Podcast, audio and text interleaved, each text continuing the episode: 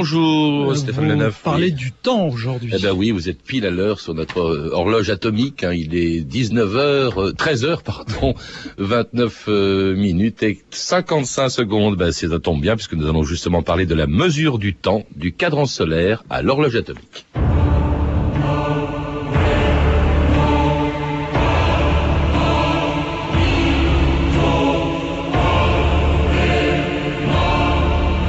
Temps n'est que l'image mobile de l'éternité immobile. Platon.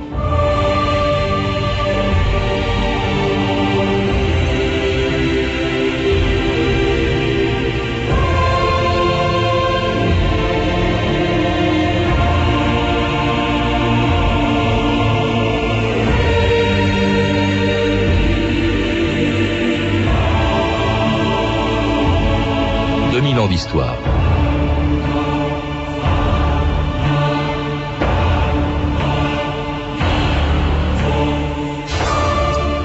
Bien avant l'invention des montres ou des horloges, il suffisait à nos plus lointains ancêtres d'observer le lever et le coucher du soleil, l'alternance des jours et des nuits, pour avoir conscience du temps qui passe. Mais il a fallu des siècles avant de savoir le diviser en heures et en secondes et inventer les instruments pour le mesurer. Le sentiment subjectif du temps, disait Einstein, nous permet d'ordonner nos impressions, mais relier chaque instant du temps à un nombre en employant une horloge, c'est déjà une invention. Parce que, selon Einstein, il est subjectif, le temps ne serait donc qu'un concept à partir duquel, depuis les cadrans solaires de l'Antiquité jusqu'aux horloges atomiques d'aujourd'hui, les hommes ont inventé des machines de plus en plus précises pour le mesurer et même, pourquoi pas, pour le remonter. De toute évidence, une rupture du continuum espace-temps a produit une nouvelle séquence chrono-événementielle, entraînant l'émergence de cette réalité alternative. Traduction de... Regarde, regarde, je vais te faire un dessin. Admettons que cette ligne droite représente le temps. Ici le présent 1985. Là le futur et là le passé. À un moment situé en amont de ce point, quelque part dans le passé, le temps a infléchi sa course selon cette tangente, créant un 1985 différent de celui où nous sommes. En tout cas, cela montre comment les voyages dans le temps peuvent être utilisés à mauvais escient et pourquoi le véhicule spatio-temporel doit être détruit? Notre seule chance de remédier au présent est dans le passé, au point précis où la ligne du temps a obliqué dans cette direction.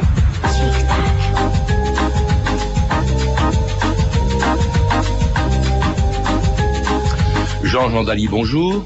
Bonjour. Alors c'était l'extrait d'un film Retour vers le futur où il est question d'une machine qui selon vous n'existera jamais, une machine à remonter le temps. Vous en parlez quand même dans un livre passionnant sur un sujet rarement traité, une histoire de la mesure du temps, un livre publié chez Viber et qui commence par cette question que je vous pose. Le temps existe-t-il vraiment indépendamment des hommes ou n'est-il qu'un concept qu'ils ont inventé? Autrement dit, est-ce que le temps est subjectif, Jean-Jean Dali mais il y a plusieurs points de vue philosophiques sur la question. C'est un vaste débat.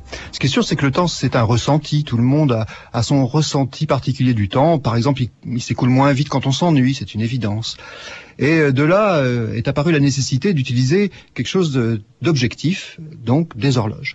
Et actuellement, la définition, euh, en tout cas celle des physiciens, c'est le temps, c'est ce qu'indique l'horloge. Et elle a fait des progrès, comme vous le disiez, énormes depuis l'Antiquité jusqu'à nos jours. À partir de la première horloge de l'histoire, qui est tout simplement le Soleil ou la Lune, Jean Jourdain. Alors en fait, il y a deux horloges naturelles hein, qu'on peut observer. Il y, a, la Lune. La Lune est très intéressante parce qu'on peut observer facilement euh, les phases, le croissant, le quartier, et tout cela revient tous les 29 jours et demi. Et ça a donné euh, euh, le mois que nous connaissons actuellement. Mm. Mais quand même, l'astre majeur, c'est le Soleil. Parce que le Soleil, il rythme nos vies, euh, il rythme les journées, l'alternance des jours et des nuits, il rythme le retour des saisons et puis des années. Il a un petit défaut pour la mesure du temps, c'est qu'il se couche ou se lève jamais à la même heure, selon les saisons, justement. Alors ça a posé des problèmes, hein, parce que bon, pour observer le, soleil, euh, on a très rapidement compris qu'il suffisait de planter un bâton dans, dans le sol, ce qu'on appelait un gnomon, et puis d'observer la longueur de l'ombre au fil de la journée ou son déplacement latéral. Mais effectivement, comme vous le dites, euh, le mouvement est différent selon la latitude et euh, selon l'époque, selon, selon la saison. Mais c'était pas le souci du tout à l'époque. Ce qu'on voulait, c'était découper le temps euh, entre le lever du soleil et le coucher du soleil en douze parties Et ces douze parties, évidemment, n'étaient pas égales selon la saison. Par exemple, une heure égyptienne en hiver durait euh, 50 minutes et elle durait 70 minutes en été. De, de quand date le, justement la division du temps? D'abord, il y a on peut, il faut l'évoquer quand même, ce sont les calendriers hein, qui indiquent que euh, l'année dure 365 jours, enfin avec des poussières, d'où l'existence de plusieurs calendriers qui se sont succédés. Et puis alors il y a la division de l'heure en euh, minutes et en secondes. Et pourquoi euh, justement les heures sont-elles divisées en 60 minutes et 60 secondes et chaque, chaque minute en 60 secondes Pourquoi 60 et pas 70 ou 100 eh bien, les spécialistes pensent que c'est le système de numération des Babyloniens qui a donné euh, naissance à cette subdivision. Euh, sans qu'on sache exactement l'origine profonde euh, de, ces nombres. Euh, en ce qui concerne les calendriers, vous parliez de, l'année de 365 jours, il faut savoir que ça a été assez difficile de déterminer cette durée précise de 365 jours, parce qu'au départ on se, on se fiait à des phénomènes naturels. alors les Égyptiens c'était le retour de la crue du Nil, mais lié à des phénomènes climatiques qui peuvent fluctuer de quelques jours. Donc c'est pas précis, le retour des saisons est difficile. Donc en observant les étoiles, et une étoile en particulier, Sotis, qu'on appelle Sirius, maintenant c'est l'étoile la plus brillante du ciel, ils ont réussi à déterminer, c'est remarquable,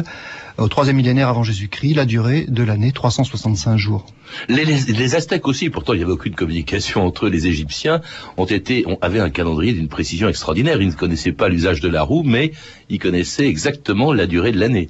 Absolument, mais ça a été euh, euh, deux civilisations dans lesquelles le Soleil était euh, la divinité majeure. Hein. C'était c'était le dieu Ré chez les Égyptiens, le dieu Inti chez les Incas. Donc, bien évidemment, les prêtres ont énormément observé les mouvements du Soleil et ce qui explique euh, cette précision dans les calendriers.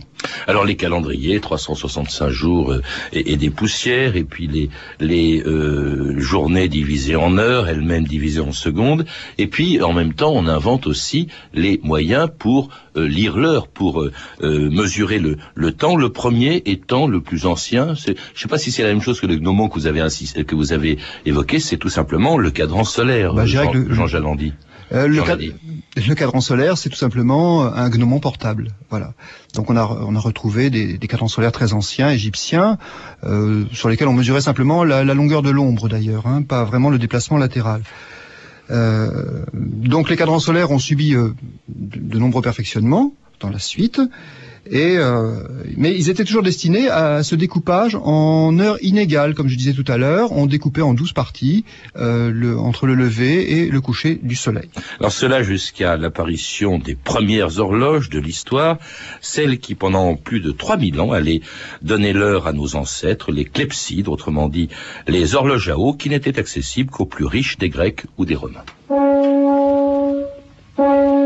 Que signifie cette musique Elle sonne la troisième heure. Comment Mon père vient d'acquérir un objet de grand prix. Une horloge. Une horloge Je ne le savais pas riche à ce point. Et il fait sonner les heures après les Quel raffinement. Même l'empereur ne possède pas une plus belle horloge. C'est vrai. L'eau marque l'heure toute l'année. Non, toute l'année Et incrustée d'or. Quelle merveille.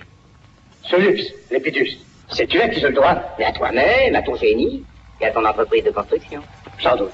Mais j'ai eu un collaborateur très efficace. Le Vésuve. À la dernière éruption, il y a 15 ans, j'ai reconstruit la ville. Je dois ma richesse au Vésuve. À la vérité, Diomède, ton audace et ta fortune me confondent. J'aime posséder. Et maintenant, je possède tout. Même le temps.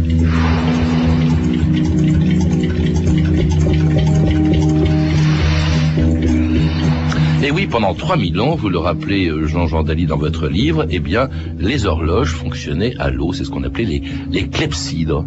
Alors bon, il faut imaginer un récipient percé d'un trou en bas, l'eau s'écoule, le niveau descend et puis on fait des gradations à l'intérieur tout simplement. Voilà.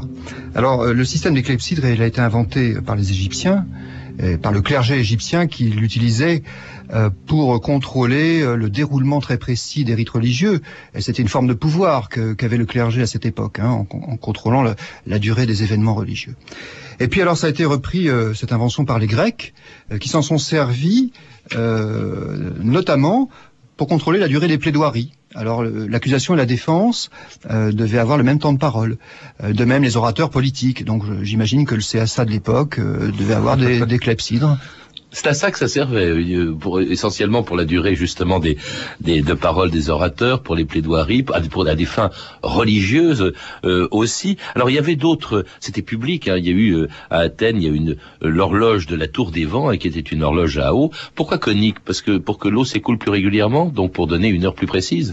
Alors, si on, si on observe l'écoulement de l'eau dans un récipient, eh bien, on, on observe que ça s'écoule plus vite au début qu'à la fin. Donc, si on veut essayer de corriger cela, on donne une forme de pot de fleurs, je dirais, un tronc de cône, euh, de façon à corriger. Alors, c'est pas une correction parfaite. Hein, c'est euh, au regard maintenant des connaissances, euh, euh les subdivisions ouais. en heures sont pas extrêmement régulières, mais c'était quand même un bel effort. Je crois que vous disiez que vous, vous, dites dans votre livre que c'était, il y avait eu un décalage possible d'une heure par jour. Hein, c'était pas d'une précision voilà, folle. Voilà. Euh, alors, il y avait aussi les, les horloges à feu, autrement dit des chandelles graduées, euh, les cadrans solaires qui continuaient à ce moment-là de fonctionner. Vous citez notamment l'obélisque d'Auguste à Rome, hein, qui servait de, de cadran solaire, les sabliers aussi. Alors les sabliers, c'est très difficile à dater. L'invention du sablier, c'est venu plus tard. On pense, euh, la plupart des, des, des spécialistes pensent que c'est venu au XIVe siècle. Alors le sablier, c'est quoi? Bah, C'est une clepsydre, mais euh, on a remplacé l'eau par du sable. Et le grand avantage, c'est que ça ne gèle pas. Alors ça va permettre de l'employer euh, sous des latitudes euh, difficiles et aussi c'était très utilisé par les, marins.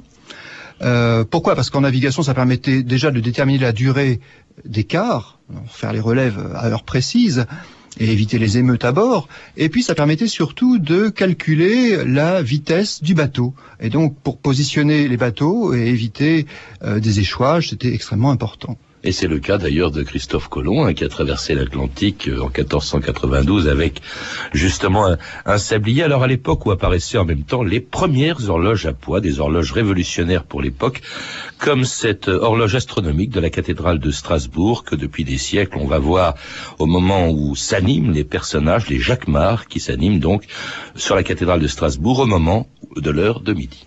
Tous les lundis, Monsieur Hims vient remonter les poids qui, pendant huit jours, vont assurer la bonne marche de l'horloge. Le cœur du cœur, c'est cet échappement qui s'égrène au rythme des secondes.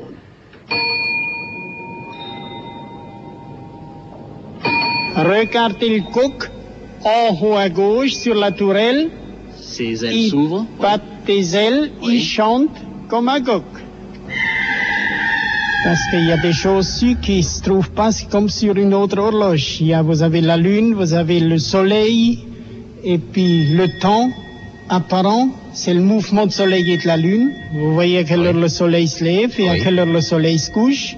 Ensuite, oui. elle sonne toute la journée, chaque quart d'heure, de 6 heures du matin jusqu'aux 6 heures du soir. Et c'est les âges de la vie qui passent devant la mort. Le soleil rendez-vous avec la lune, mais la lune n'est pas là et le soleil attend. Ici pas souvent chacun pour sa chacune, chacun doit en faire autant. La lune est là, la lune est là, la lune est là, la lune est là, la lune est là, mais le soleil ne la voit pas. Pour la trouver, il faut la nuit, faut la nuit, mais le soleil ne le sait pas et toujours lui. Le soleil rendez-vous avec la lune, mais la lune n'est pas là et le soleil attend. Papa dit qu'il l'a vu à lui. Papa dit qu'il l'a vu à lui. Eh oui, Charles Trenet, évidemment, le soleil a rendez-vous avec la lune, comme sur la cathédrale de Strasbourg, qui est une horloge astronomique, très ancienne, elle a été rénovée plusieurs fois, je crois, mais c'est le principe d'une horloge astronomique, c'est de montrer l'heure euh, ou le parcours, je crois, des astres, et notamment du soleil et de la lune, dans le ciel, Jean-Jean Daly. Oui, absolument. Mais la, la vraie révolution, c'est l'entraînement de l'horloge par un poids qui descend. Donc, il faut imaginer un cylindre sur lequel est enroulée une corde, et puis un poids euh, qui remplace l'eau. Hein, c'est voilà. c'est l'équivalent de l'eau dans, dans, la clepsydre. Absolument. Mais alors, euh, si on laisse tomber le poids comme ça, euh, eh bien, euh, très rapidement, il va arriver en bas. La corde va arriver en bas. Et donc, on a ressenti la nécessité de contrôler cette, cette descente du poids, et c'est ce qu'on a appelé le mécanisme d'échappement. Alors, c'est difficile à la radio d'expliquer ce que c'est, mais il faut imaginer une grande roue dentée que l'on bloque et que l'on débloque avec un système astucieux euh, de petits ergots. C'est ça qui fait le tic-tac. Pas tout à fait le tic-tac, parce que le tic-tac, c'est le balancier. Je dirais, c'est plutôt le tac-tac. La, la, roue avance, elle fait tac, tac, tac. Alors, ça a deux avantages. Comme je disais, elle va tourner moins vite. Et deuxièmement, ça va permettre un décompte du temps. Parce que finalement, qu'est-ce que c'est le, le temps? C'est compter les secondes qui s'égrènent. Et donc, ce tac-tac régulier, c'est vraiment la mesure moderne du temps. Alors il y a une autre révolution très importante, vous insistez longuement dessus, Jean Jean, Daly, c'est l'utilisation du pendule. Ça, ça vient un peu plus tard, après les premières horloges mécaniques. Alors le pendule, eh bien, euh, l'invention du pendule pour réguler les horloges, c'est Galilée. Galilée, il a observé de nombreux mouvements. Euh, euh, pour euh, réguler, ça veut dire qu'elle n'était pas régulière. Non, elle n'était pas régulière parce que le poids ne descendait pas à la même vitesse au début et à la fin de sa course, le poids moteur. Donc il fallait réguler les horloges. Donc l'échappement va être complété par ce mécanisme régulateur qui vient en complément. Et c'est ce qu'on retrouve maintenant sur toutes les horloges modernes. C'est l'invention de Galilée, mais alors c'est Huygens en fait qui la met en pratique. Je crois que c'est au XVIIe siècle, c'est ça? Voilà. Euh, en fait, Galilée euh, va mourir avant de pouvoir euh, mettre en œuvre ce, cette régulation. Et c'est euh, le Hollandais Huygens qui va fabriquer des horloges euh, à balancier telles qu'on les connaît maintenant. Hein. On peut penser à l'horloge comptoise euh, que tout le monde voit. Donc un balancier qui oscille et qui va contrôler la rotation de la roue dentée dont je parlais tout à l'heure. Hmm. Alors ça, il faut le rappeler, euh, c'était quelque chose d'inaccessible aux au, au, simples mortels. Ça coûtait très cher. Les clepsydres, déjà, on l'a entendu dans l'extrait de film précédent, euh, tout le monde ne pouvait pas se l'offrir. Hein. Euh, et puis alors, les, les horloges non plus. D'ailleurs, les villes elles-mêmes, alors il y avait des, des horloges dans les cathédrales. Hein. Euh, il y avait notamment euh, des horloges avec ces fameux jacquemart, comme il y en a, il y en a une à Prague que j'ai vu récemment et qui est, qui est très belle aussi sur la place de Prague, mais il n'y a pas forcément, tout était des horloges mécaniques. Il y a aussi des horloges qu'on peut voir sur des édifices publics. Oui, parce qu'il y avait une certaine compétition en réalité. Hein. Bon, les villes avaient pris leur autonomie vers le XIe siècle, et dès que sont apparues les premières horloges mécaniques à poids, eh bien, la bourgeoisie marchande a souhaité équiper la ville euh, de ces horloges parce que, d'une part, c'était un signe extérieur de richesse, et puis aussi parce que, pour les échanges commerciaux, c'était quand même bien pratique d'avoir une heure précise pour se donner un rendez-vous. Alors ça, c'est, tout ça est, est, évidemment apparaît et se, développe avec les, ans. Elles sont, elles sont de plus en plus précises et puis euh, elles sont miniaturisées aussi quand les pendules sont remplacées par un ressort dans un nouveau type d'horloge portable, la montre, fabriquée par une corporation dont un des membres les plus célèbres était plus connu pour ses pièces de théâtre que pour euh, ses montres ou ses horloges. Spirituel comme Voltaire et plus audacieux que Jean-Jacques, il va fourrer son nez partout. Or, pourquoi cet homme regarde-t-il en souriant les pendules devant lesquelles il passe? Pourquoi ouvre-t-il celle-là? Parce qu'il y a vingt ans, n'étant encore que Pierre Caron horloger, c'est lui précisément qui les mettait à l'heure et qui les remontait dans tout le palais de Versailles. Cet homme est Figaro, cet homme est Chérubin. Est-ce que ce n'est pas Monsieur Caron? Monsieur Caron? De Beaumarchais Si, si, On dit, Monsieur de Beaumarchais, que vous étiez horloger il n'y a guère. Vous le dites, oui, oui, oui. J'ai là une montre rétive à laquelle je tiens beaucoup. Voudriez-vous la regarder? Monsieur, il y a longtemps que j'ai quitté l'état d'horloger, je suis devenu bien maladroit. Allons, on n'oublie jamais sa condition première.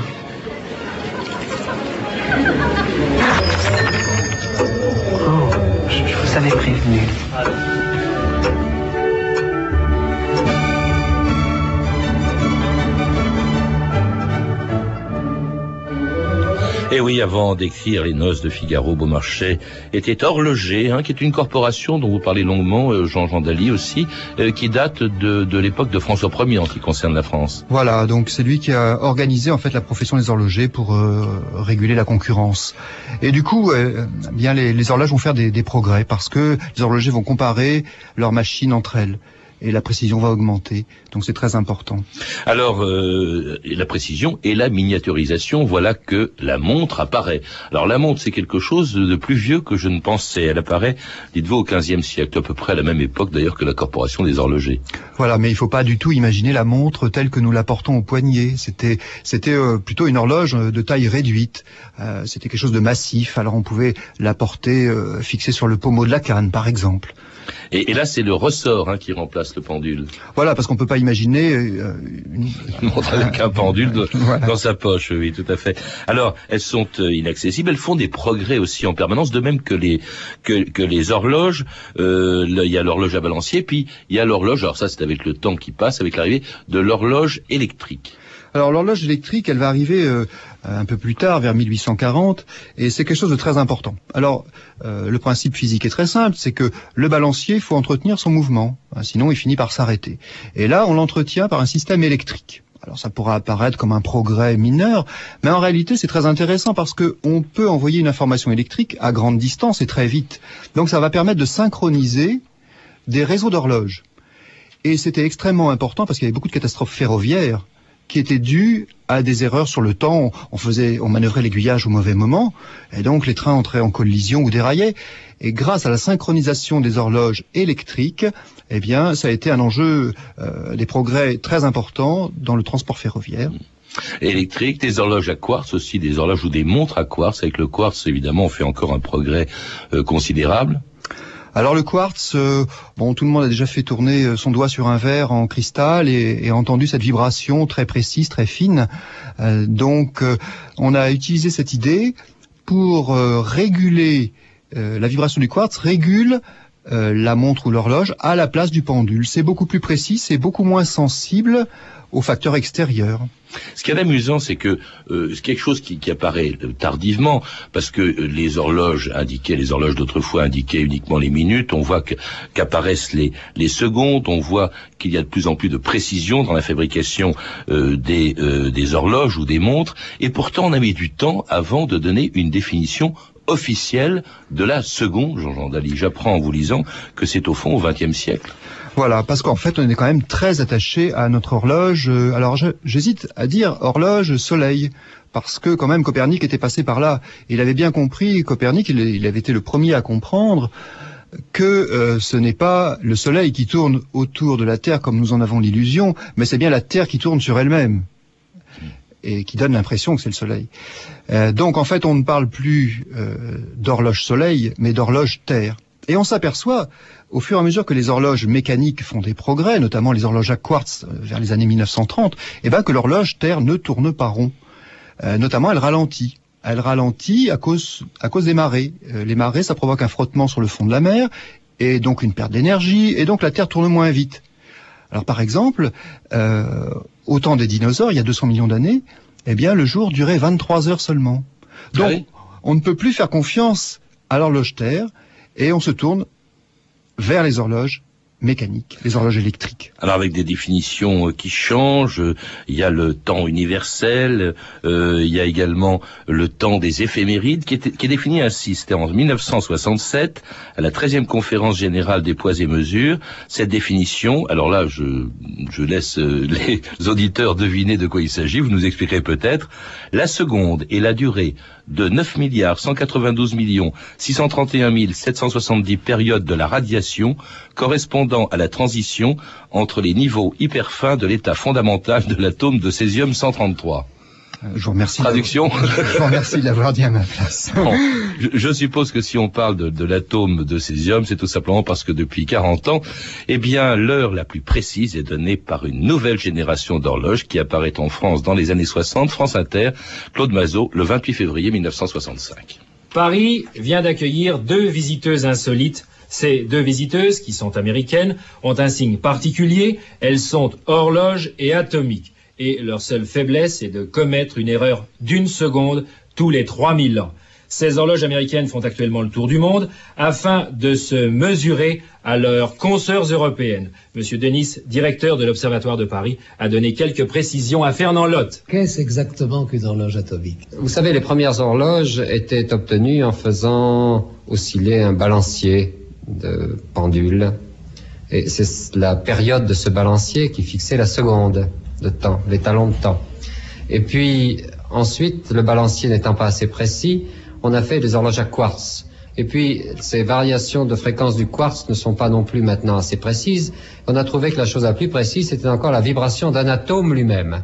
Et par conséquent, sur lequel on peut fixer un étalon de temps avec une très grande précision. Au quatrième top, il sera exactement 19 heures, 16 minutes.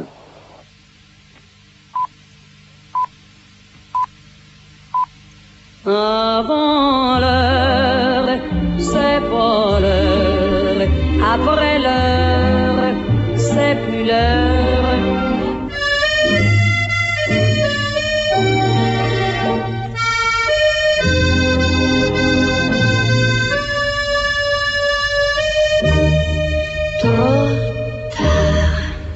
Soir, c'était Edith Piaf dans Avant l'heure. Alors nous, si nous sommes toujours à l'heure, c'est grâce à l'horloge atomique qui est dans ce studio et qui, dans euh, six minutes exactement, un peu moins d'ailleurs, euh, donnera le quatrième top euh, du, du 14 heures. Euh, il est dit, et je répète qu'il est, il, il est 13h55 très exactement et pas 19h16 comme on a entendu dans cet extrait de l'horloge parlante qui date des, des années 60. L'histoire des, des horloges ou des montres, Jean-Jean Daly, vous le montrez bien, c'est l'histoire d'une course à la précision. Oui, ben je crois que l'homme euh, euh, a le besoin d'aller toujours plus loin. Et puis parfois, ça débouche sur des applications pratiques, euh, parfois non, euh, ou parfois elles, elles, apparaîtront plus tard. Parce qu'on voit cette course. Hein.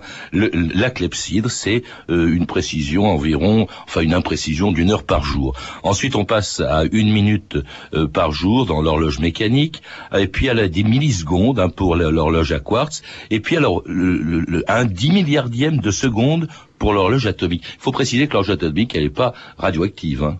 Non. C'est une horloge qui fonctionne comment?